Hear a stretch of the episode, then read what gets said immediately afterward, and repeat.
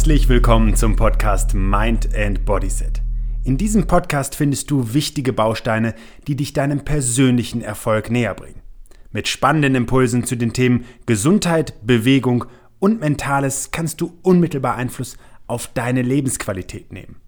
Mein Name ist Ben Bark und ich freue mich, dass du dabei bist.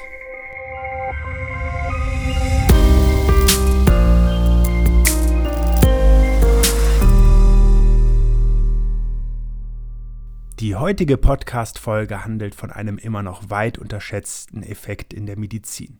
Dabei ist er für Patienten unschätzbar wertvoll und es geht darum, wie wir genesen, welche Wege der Körper selber zur Heilung hat und ganz konkret um den sogenannten Placebo-Effekt.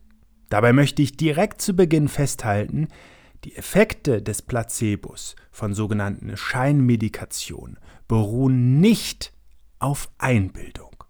Alles Weitere erfährst du in der heutigen Folge, also unbedingt dranbleiben. Es sind die letzten Wochen des Zweiten Weltkriegs. Henry Becher ist Chirurg in Diensten der US-Armee und behandelt schwer verwundete Soldaten. Als ihm das Morphin ausgeht, steht er vor einer schier unlösbaren Aufgabe. Denn Morphin wird benötigt bei Operationen und als Schmerzblocker eingesetzt, um beispielsweise einen Kreislaufschock durch die starken Schmerzen zu begegnen. Kurzerhand entscheidet sich die assistierende Krankenschwester, eine Spritze aufzuziehen, die sie dem Patienten verabreicht. Allerdings enthält diese Spritze kein Morphin, sondern nur Kochsalzlösung. Und dafür muss man nicht besonders medizinisch bewandert sein, um zu wissen, dass Kochsalzlösung nun mal überhaupt keinen Effekt medizinisch, chemisch, biochemisch auf Schmerzreduktion hat. Was jetzt passiert, ist für alle Beteiligten unglaublich. Denn diese Injektion löst bei dem Soldaten eine ähnliche Wirkung aus, wie man es sonst von Morphinspritzen kennt. Damit war der sogenannte Placebo-Effekt geboren und nach Kriegsende nahm Becher das Phänomen deutlich näher unter die Lupe und wurde zu einem Pionier der Placebo-Forschung. Heute zählt der Placebo-Effekt zum Standardwissen in der Medizin. Er wird allerdings oft verkannt und unterschätzt und eher belächelt. Allerdings hat die moderne Forschung beeindruckende Ergebnisse zutage gefördert. Denn der Placebo-Effekt beruht darauf, dass man ein Scheinpräparat gibt, das im Prinzip keine Wirkung in dem Kontext erzeugen kann, aber ein nicht unbeträchtlicher Teil der Wirkung gehen auf diesen Placebo, auf diesen Pseudo-Effekt zurück. Und dabei haben Untersuchungen gezeigt, dass das 50 bis 60 Prozent der Wirkung ausmachen kann. Daher vergleicht man heute bei Medikamenten, inwiefern ein echtes Medikament in seiner Wirkung sich vom Placebo und damit vom Placebo-Effekt noch abgrenzt. Einige sehr interessante Erkenntnisse wurden in der Placebo-Forschung zutage gefördert, die ich dir mal schnell als Key Facts rübergeben möchte. Denn das erste ist, dass Kleinigkeiten den Unterschied machen. Und tatsächlich wirken rote Tabletten effektiver als blaue. Vier Pillen sind wirkungsvoller als zwei. Und ein vermeintlich teures Placebo-Medikament hilft besser als ein billiges. Und vermutlich genau diese Kleinigkeiten sorgen für ein echtes Imageproblem beim Placebo-Effekt. Denn er wird oft als Einbildung und als Empfänglichkeit für bestimmte Personen ausgemacht, statt ihm seine medizinische und fundierte Bedeutung abzugewinnen. Und hier scheint es eine Art Heilmodus im Hirn zu geben. Denn neben Scheinmedikamenten gibt es auch andere Begleitaspekte, die in Behandlungen sich positiv auswirken. Dazu zählen zum Beispiel der Arztkittel oder auch Gespräche, die die Heilung fördern können. Und das haben Studien vielfach bestätigt. Denn die Placebo-Forscher konnten nachweisen, dass es eine Reihe neuronaler Wirkmechanismen gibt, die beispielsweise auf die Ausschüttung bestimmter Botenstoffe und Hirnnetzwerke zurückzuführen sind. Diese wiederum lindern dann Krankheitssymptome. Den Placebo-Effekt zu nutzen empfiehlt sich immer und dabei mehrgleisig zu fahren, also nicht allein auf eine medizinische Therapie zu setzen. Und was in unserem Gesundheitssystem oft fehlt, ist die bloße Zuwendung, die alleine schon heilt, die aber auch nicht immer im medizinischen System zu suchen ist, sondern allein in einem guten sozialen Umfeld. Ich habe mir in der heutigen Podcast-Folge zum Ziel gesetzt, ein wenig aufzuklären, was den Placebo-Effekt angeht. Denn ich finde, dass er zu Unrecht ein Imageproblem hat. Alleine die Tatsache, dass 50 bis 60 Prozent an Ergebnis durch eine Scheinwirkung erzielt werden kann, durch ein Scheinmedikament erzielt werden kann, ist doch ein wahnsinniger Effekt. Wenn man also heute sagt, das Mittel XY wirkt nicht besser als ein Placebo, dann ist das doch schon ein beachtlicher Effekt. Vor allen Dingen, weil ein Placebo ja selten über Nebenwirkungen verfügt, wie es zum Beispiel bei vielen Medikamenten der Fall ist. Wieso also nicht einmal auf ein alternatives Verfahren zurückgreifen und von ihm profitieren? Aber woher kommt eigentlich das schlechte Image? Und das hängt damit zusammen, dass man lange Zeit annahm, dass der Placebo-Effekt und die Wirkung von Placebos rein auf das subjektive Empfinden zurückzuführen ist, einem nahelegten, dass der Glaube allein Berge versetze. So ist eben auch gerade die Homöopathie in Verruf geraten, bei der man lediglich meinte, dass das Lutschen von Zuckerkügelchen mit Einbildung eines Effekts einhergehe.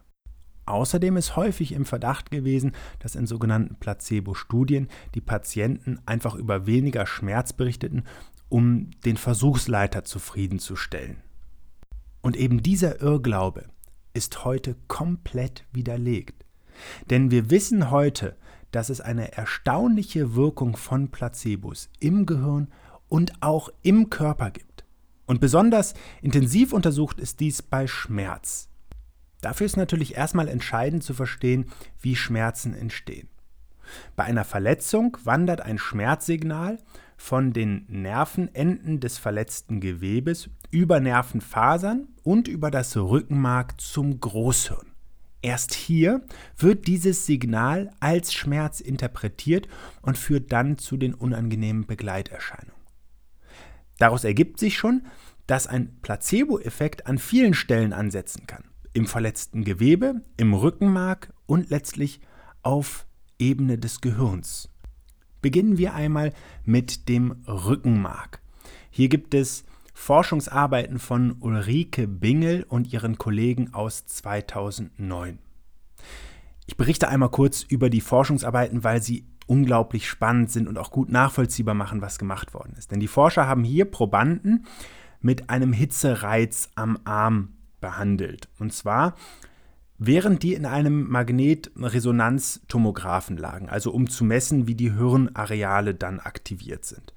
Dabei haben die Wissenschaftler vermeintlich zwei unterschiedliche Cremes eingesetzt, um die gereizten Hautpartien zu behandeln. Und zwar erzählten sie den Teilnehmern, dass es sich in einem Fall um ein hochwirksames äh, Medikament handelt und im anderen Fall um eine Kontrollcreme, also im Prinzip die Placebo-Creme. Beide enthielten aber eben in Wahrheit eine komplett wirkstofflose Salbe. Jetzt wurde dieser Hitzereiz aufgebracht und wurde irgendwann unangenehm heiß auf der Haut und dann konnten die Wissenschaftler nachweisen im Hirnscan, dass eine erhöhte Aktivität im Hinterhorn des Rückenmarks etwa auf Höhe des unteren Nackens auftrat. Also ein neuronales Feuern, ein, ein elektrische Signale, die dann schwächer ausfielen als die Forscher die vermeintliche Schmerzcreme auftrugen, also das wirkungsvolle Präparat. Nochmal, beides waren wirkungslose Salben.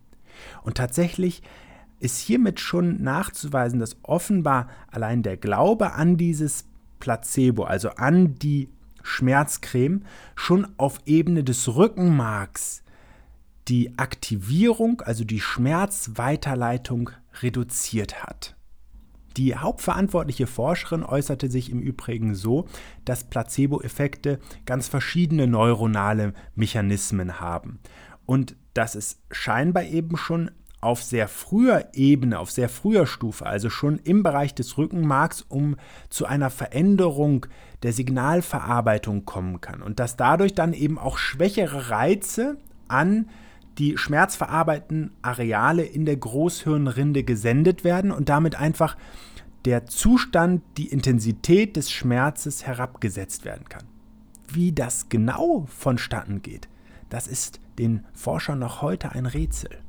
Allerdings können die Mediziner und Neurowissenschaftler heute schon sehr genau auf die Veränderungen in bestimmten Teilen des Nervensystems eingehen und können hier mindestens drei verschiedene Stufen unterscheiden.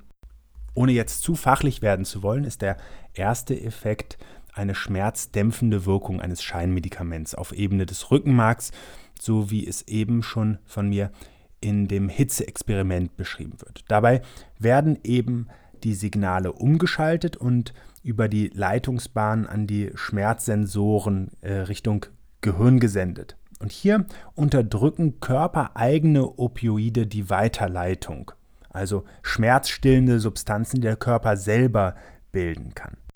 Als nächstes spielen dann Strukturen in der Tiefe des Großhirns eine entscheidende Rolle. Die sogenannte Amygdala oder auch das neuronale Belohnungssystem, wo positive Vorerfahrungen oder auch Erwartungen durchschlagen. Und hier können verschiedene Botenstoffe für eine Entspannung sorgen.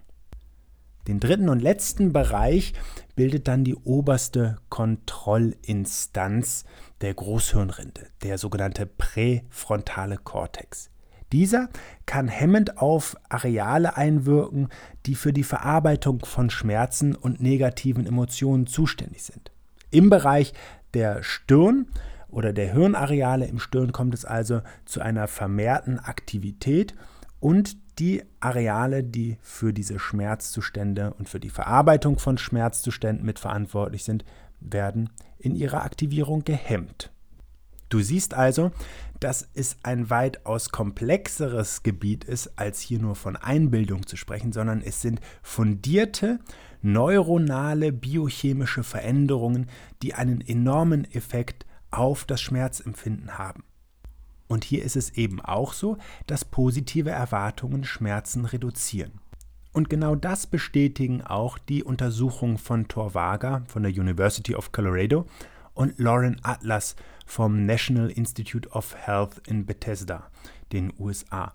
Denn die haben in einer Übersichtsarbeit von 2015 herausgefunden, dass vor allem solche Areale im Gehirn, die für positive Erwartungen und die Bewertung von Schmerzen verantwortlich sind, im Zuge einer Aktivierung bei einer Scheinbehandlung eine höhere Aktivität erfahren. Es bedeutet nichts anderes, als dass hier zentrale Verschaltungen des Belohnungssystems eine Rolle spielen und damit die Intensität und die Art von Schmerzreizen anders verarbeitet werden, gedämpft werden. Und hier zählen zum Beispiel die Inselrinde und auch der Thalamus zu wesentlichen Regionen. Und genau das spielt beispielsweise bei der Therapie von Depressionen eine große Rolle. Denn je nachdem, welche Studie man hier heranzieht, geht man grundsätzlich davon aus, dass der Anteil des Placebo-Effekts an der Gesamtwirkung von Antidepressivern bei etwa 50 Prozent liegt. Und hier möchte ich ganz kurz zwei Studien zitieren, denn zum einen ist es die Arbeit von Helen Mayberg aus 2002, die mit Zuckerpillen eine vergleichbare Wirkung wie bei üblichen Antidepressiva hervorrufen konnte, indem sich der Hirnstoffwechsel im präfrontalen Kortex, also gerade dem Areal, der für die Verarbeitung von Emotionen verantwortlich sind, sich veränderte und damit eine ähnliche Linderung verschaffte wie die sogenannten selektiven Serotonin-Wiederaufnahmehämmer, die sogenannten SSRI. Auch in der Arbeit von John K. Zubienta von der University of Michigan, der 2015 mit seinem Team mit depressiven Patienten forschte, konnte nachgewiesen werden, dass die Symptome durch Placebos abgeschwächt wurden und der Körper vermehrt eigene, also körpereigene Opioide freisetzte, die wiederum dann in Hirnarealen, die für Stress- und Emotionsregulation verantwortlich sind, eine positive Wirkung erzeugen. Also man sieht, auch hier ist der Effekt deutlich nachzuweisen. Aber möglicherweise gibt es immer noch einige Kritiker oder Skeptiker, die jetzt sagen, eine Depression ist ja auch sehr subjektiv wahrgenommen. Und die dürften durch die Forschungsarbeit von Sarah Lidstone und ihrem Team von der University of British Columbia in Vancouver, Kanada, inspiriert werden. Die hat nämlich 2010 eine Studie mit Parkinson-Patienten durchgeführt. Und in dem Studiendesign, und deswegen will ich es nochmal hervorheben, weil es wirklich spannend designt ist, hieß es, dass die Patienten entweder mit 25, 50, 75 oder 100 Prozent eine L-Dopa-Therapie zugewiesen werden würden. Der Rest würde vorübergehend auf ein Placebo umgestellt. L-Dopa ist eben eine sehr aussichtsreiche Therapie im Zusammenhang mit Parkinson. Und jetzt ist es so, dass tatsächlich aber alle Teilnehmer dieser Studie ein Scheinmedikament, also das Placebo, bekamen. Der Effekt jener Gruppe, die mit 75%iger Wahrscheinlichkeit mit L-Dopa therapiert worden ist, war am stärksten. Ihre motorischen Fähigkeiten und Fertigkeiten erholten sich deutlich und im PET-Scan konnte nachgewiesen werden, dass es zu einem Dopaminschub in den Basalganglien, also im Bereich des Gehirns kam, die für die Bewegungssteuerung unerlässlich sind. Waren allerdings die Aussichten auf eine Therapie gering, dann fehlten offenbar die positive Erwartungshaltung und der Placebo-Effekt blieb aus. Eine vermeintlich hundertprozentige Chance, auf diese Therapie brachte den Hirnstoffwechsel auch nicht auf Trab. Und das erklären die Forscher mit der Lernforschung an Tieren, die nämlich eine vermehrte Dopaminausschüttung haben, wenn eine Belohnung wahrscheinlich, aber eben nicht hundertprozentig sicher ist. So gehen eben auch hier Lidstone und ihr Team davon aus, dass die positive Dopaminaktivität dann am ehesten steigt, wenn Parkinson-Patienten auf eine Verbesserung ihrer Symptome hoffen, aber nicht mit Gewissheit davon ausgehen können. Ich möchte also diesen heutigen Podcast mit der Information beenden, der Placebo-Effekt ist definitiv real und er ist ein unschätzbar wertvolles Mittel in der Heilung. Und er belegt nochmal wieder, wozu der menschliche Körper selber imstande ist, eben auf Missstände, auf Schmerzzustände, auf negative Veränderungen selber heilend und regulierend zu reagieren. Diese Kraft der Selbstheilung zu nutzen, ist die eigene Verpflichtung eines Menschen und sollte auch in der schulischen Medizin, wann immer es möglich ist, positiv und wertschöpfend eingesetzt werden. Schön, dass du dir für meine Podcast-Folge Zeit genommen hast. Um auch zukünftig auf dem Laufenden zu bleiben, empfehle ich dir meinen Podcast direkt zu abonnieren. Außerdem freue ich mich über deinen Kommentar und eine Bewertung von dir. Ich wünsche dir eine bewegte Zeit. Bis zum nächsten Mal.